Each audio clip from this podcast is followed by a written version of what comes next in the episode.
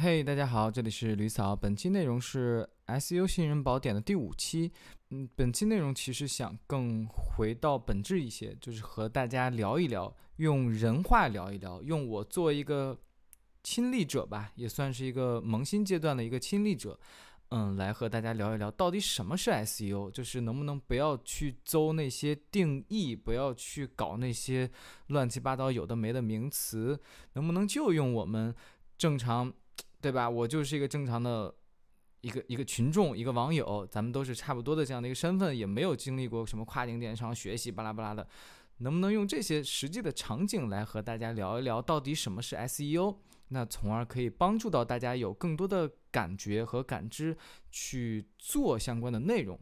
我觉得我作为一个萌新过来到半萌新的这个状态之中，我太理解，嗯，萌新阶段他慌的或者焦虑的那个点了，就是他明明看到了这个东西、这个概念、这个渠道，但是他又手足无措，他也不知道怎么去做，就是光觉得，哎呦，这个东西好，这个东西免费，这个东西怎么怎么着，但是呢，我又无从下手，然后他其实主要慌在这种。未知感，我觉得，那所以像我现在为什么不慌呢？就是我我也没取得成绩，但是我就没以前那么慌了，因为我 OK，我大概都知道哦，原来就是这这些东西，那么这些东西我就就努力去做呗，我我我努力去花时间花功夫把内容去做好，去做的更多，去做的更对，我觉得那剩下的就交给时间呗，是吧？那如果我没取得成绩，那就是我自己。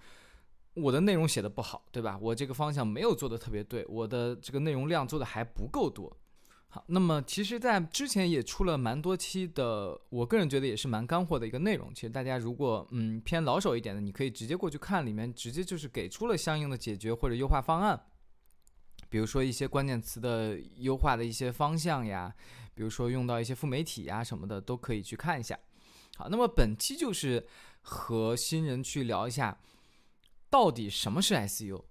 好，那我们直接进入正题。其实就像我刚才说的，就是 SU 一定是跨境独立站，呃，这个尤其很多新人啊，就是无法避开的一个话题或者痛点。那么也成了很多这个服务商也好，或者博主也好们的一个嗯必聊的一个话题，一个服务方向，对吧？我们经常可以看到各种帖子说，哎呦，SU 太香了，免费流量，什么月入十万，巴拉巴拉的。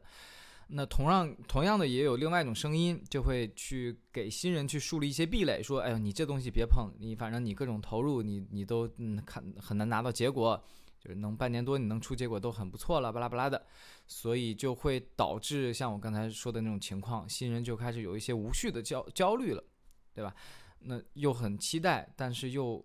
没有方向感，就甚至连这个是个什么东西都搞不清楚、搞不懂，然后就开始焦虑。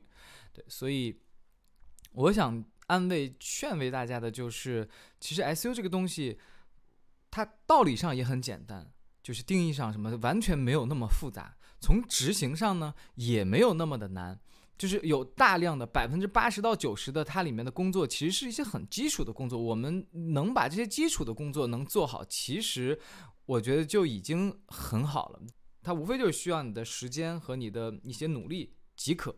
先先开始想延展性的去聊一下，为什么就是在国内，尤其我们去做独立站这个跨境电商这批人，它成为一种难以理解的门槛呢？就我觉得，首先第一，我们还好是一个做跨境电商独立站的，我们好歹会一直接触到这个词，对吧？其实我相信，在目前生活下，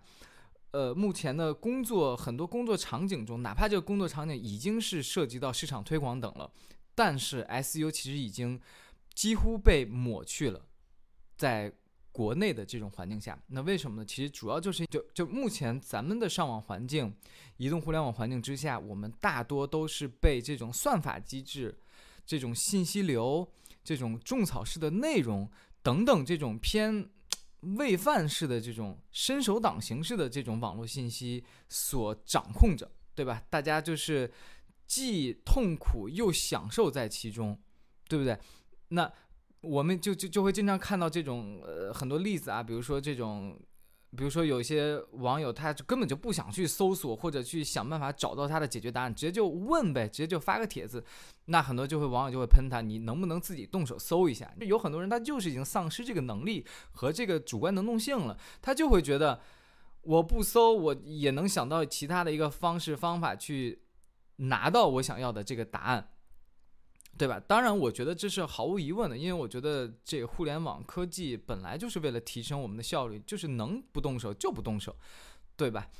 然后再比如说，我们现在大量的这个使用的都是偏这个信息流形式的这个内容平台，对吧？我们刷抖音一刷就能刷个一两小时，就疯狂的刷。对吧？靠这个内容算法机制帮我们刷到我们特别想看的东西，我们完全没有任何的说，比如说小时候我爱好一个东西，然后我去主动搜索它这个相关的这个东西，其实已经还蛮少的。或者我想去学习一个什么东西，你会发现这一类的就会越来越少了。所以这一点其实我们不仅反映在我们作为一个内容需求端，就我们作为普通的一个一个一个一个消费者也好，一个一个普通的网友，就从内容供给端和平台端，他也就发现了这样的甜头，他也我就觉得 OK，原来我通过算法我就可以推你们一直。让你们能看我的平台，那内容供给端像一些博主，我我自己踏踏实实做一些深度的内容，完全没人来看，没人想搜，怎么怎么样？那我也做一些噱头性的东西，标题党，对吧？噱头的内容，里边反正也没什么深度的东西。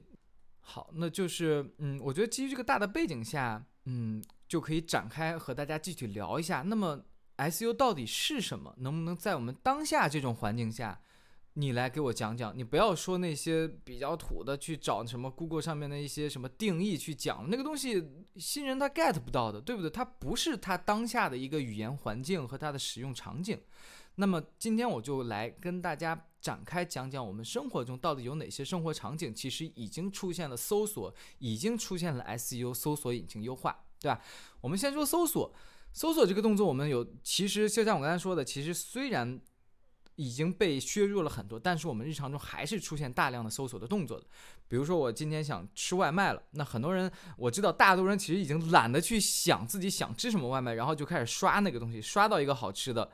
然后你就点那个东西，对吧？但是一定还会有出现，就是我今天我就很想吃汉堡，很想吃炸鸡，所以我就去平台上去搜索汉堡、炸鸡，对吧？那下面就会出现各类的排序的方式。和机制了，那这个就要看每个平台它自己的搜索算法了，好吧，对吧？那比如说我牙疼，我在去看病之前，我还是想通过自己的方式想去了解一下我到底是什么症状，我到底应该怎么去缓解，对吧？我会去某乎上搜索，哎，牙疼怎么办？再比如，再比如说，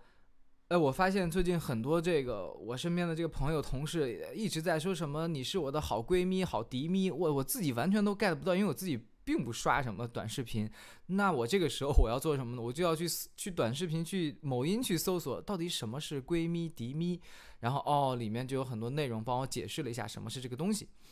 那你可以看到，在以上这三个场景中，其实我们都出现了搜索的动作，但不同的就是不一样的平台、不一样的内容需求，一定会有不同的搜索机制的，好吧？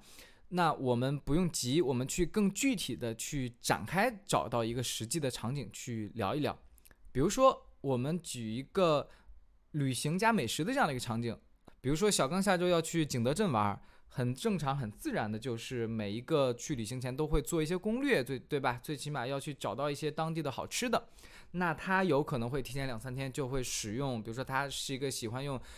某红书的这样的一个平台的，当然你任何平台都可以。它，然后我们就会去搜索，哎，景德镇旅行好吃的推荐，对不对？这是一个很自然的一个内容需求者他的一个搜索需求。OK，我们去切换一个视角，假如我是一个江西的旅行博主，对吧？我我一直想靠做旅行博主来吃饭，所以我的产品。也，我的产品就是旅行的内容，我我天天做这个各种乱七八糟的旅行内容，从而去获得流量。那从而获得流量之后呢，我再有各类变现的机会，别管是接推广也好，还是什么挂小黄车也好，等等等等。那所以我的产品本质就是这些旅行内容，而我要做的就是我希望能拿到各种各样的流量，包括像我刚才讲的一些信息流的流量推送，包括就是搜索流量。就是我为了应和，我为了满足这个小刚这类人的需求，我的这类帖子如果能被小刚搜到，哎，他就能点进来看，看完以后他就有可能转发、点赞、收藏，那从从而我的这个帖子、我的这个号、我的内容的流量就会越来越好，雪球就会越滚越大。好，我们再往下去看，我一开始写的帖子是什么呢？我就会推荐大家这个景德镇美食啊，然后我的帖子的标题就是景德镇美食，然后里面就是有大量的文字，呃，我可能推荐了五六个好吃的店也好，我甚至里面夹杂着好吃的一些呃当地的可能江西特产的水果等等等等蔬菜，呃，就反正就很混杂在里面去。诶，这个时候我就会发现，其实我这个帖子的它的流量并不好。那什么原因呢？一共不外乎那么几个点，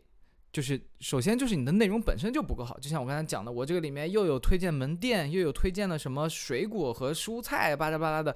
然后再包括，比如说我这个内容的标题也不够的吸睛或者不够的精准，对不对？于是我就开始说，我我写的多了。我就开始锻炼我的这一方面的内容能力了。我开始看友商他们怎么写，看别的博主怎么写。哦，我就发现有一种这种标题的模式，比如说景德镇必吃的十种美食，我就觉得这个标题他们好多流量就很好。我也改成这个，然后呢，我不是单纯的文字了，我就去配上一些优美的图片，对吧？我拍了很多图片，加了很多这个滤镜。我这十种美食可能就专门就写十个这个饭店就可以了，我不不去推荐什么蔬菜水果这种东西了。好，这个时候我就发现，哎，我的这个新的帖子流量就好了很多。那再下一步，比如说我就会发现这几个缺陷啊，比如说第一个。我发现我的之前写的这个帖子《景德镇必吃的十种美食》里面吧，它里面有一些评论，诶，我发现他是景德镇本地人，这其实有点超乎我的想象，因为我要写的东西是想写给景德想来景德镇的游客的，那我的这些内容也都是 for 他们的，对吧？那这个本地人一进来一看，很有可能带来的一个结果就是人家对你这个内容不买账，他就会吐槽说你这什么东西，这都是。都是游客吃的呀，为什么要推荐我来吃呢？这些东西我早都也不想吃，我就想去寻找一些我周末作为景德镇本地人，周末想去猎奇的一些新店什么的，对吧？这是第一个我发现的一个问题。第二，我就发现我这个景德镇必吃的十种美食，它 focus 在景德镇美食上以后，就会导致这个里面的内容和这个里面的博主会很多很多，很庞杂，很庞杂。我又陷入了与他们的一个很大的竞争，我又竞争不过他们。对不对？所以我接下来就要想，那我如何去找到我的这个小的内容受众和找到我的这个小的类目里去呢？也就是说，我就是想找到，呃，我想要的旅行类的这个受众，然后我就会发现，哎，好像外地的游客会更喜欢吃本地人从小爱吃的这些老馆子或者苍蝇馆子。诶，那我接下来就又次再一次优化我的内容，我的标题就成为了景德镇本地人从小吃到大的十家苍蝇馆老店。这个时候我就发现我的整体的内容再一次去细化了，对吧？我把我的这个，对吧？我的整个的目标受众完全是 focus 在了这个外地游客身上。以及我把我推荐的这个内容本身也没有什么蔬菜啦、水果啦，也不是什么普通的饭店了，它已经被细化到了苍蝇馆儿。那么这个时候，一个大致的所谓的 SU 优化过程，其实已经就做得很好了。当然，你下步你还可以去做，你还可以去探，对不对？你可以去探维探到时间维度上，你说再往细化，冬季来景德镇旅行的人必吃的十家苍蝇店。你看看，我们是不是能更精细的、更精确的找到我们想去挖的那波受众，对吧？那这个时候就是一个关键词优化，就是一个 SU 优化的过程。好的，那么本期内容就讲到这里，希望能帮助到大家，也希望大家关注绿嫂，专注贝哥，拜拜。